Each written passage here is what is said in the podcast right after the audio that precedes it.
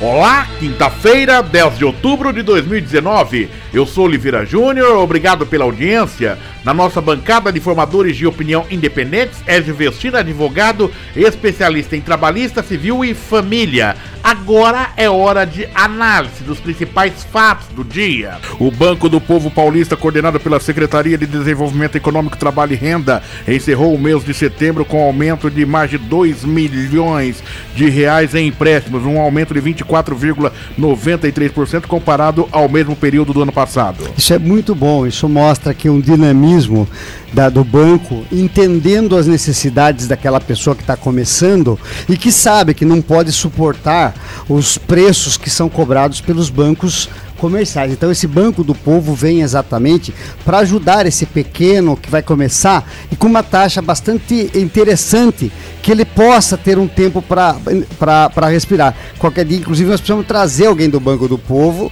para explicar melhor sobre essas coisas. A prefeita de Sorocaba, Jaqueline Coutinho, recebeu nesta quarta-feira em seu gabinete o presidente e os executivos da multinacional italiana Master Martini Unigra, que atua há mais de 40 anos no setor de alimentação. A visita teve como objetivo anunciar início operacional da unidade local previsto para dezembro e a empresa já investiu 80 milhões de reais na cidade. Isso é um sinalizador importante de que o Brasil é viável.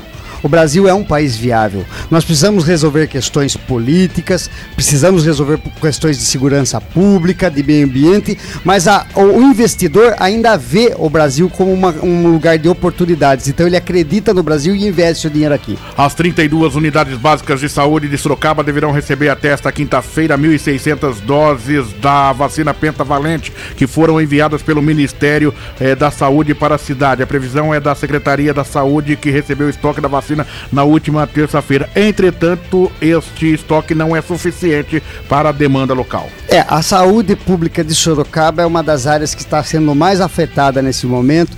A gente ainda ouviu aí o secretário de saúde, um homem sério, ligado à saúde por muito tempo. No... Ele está falando que a saúde está precária e é mais um sinalizador que nós precisamos resolver essa questão de saúde no município de Sorocaba. O receio de ser prejudicado pela reforma da Previdência tem feito muitos brasileiros recorrerem às agências do Instituto Nacional de Seguro Seguro Social e INSS, mas ainda sem direito à aposentadoria, a maioria tem visto seus pedidos negados pela entidade. Dados do INSS mostram que em 2019, até o dia 25 de setembro, 55,8% foram recusados e 44,2% aprovados. É, Oliveira, isso mostra que a previdência no Brasil, ela nunca foi vista como ela é vista em outros países mais envolvidos. A, a, a, até antigamente tinha um ditado que falava, ah, encostou no INSS INSS. Isso é muito ruim, porque a Previdência tem que ser aquele lugar onde o indivíduo pagou e recebe o seu aposentadoria, ou numa emergência efetiva tem um seguro. Isso aí mostra que o brasileiro ele se acostumou em ter o INSS como um cobertor da hora de frio dele. Por determinação do juiz Jaime Valmer de Freitas, a Polícia Civil refez e já reenviou o relatório final da Operação Casa de Papel que investigou crimes de corrupção na prefeitura. Ah, é aquilo que nós estávamos discutindo, falando bastante sobre isso aí, e isso tem importância processual. Para Hudson Juliane, foi uma vitória, podemos dizer assim, nesse momento. RMS Podcast, na nossa bancada de formadores de opinião independentes, Ezio Vestina, advogado especialista em trabalhista, responsabilidade civil e família. RMS Podcast, três edições diárias, de manhã ao meio-dia e no final da tarde.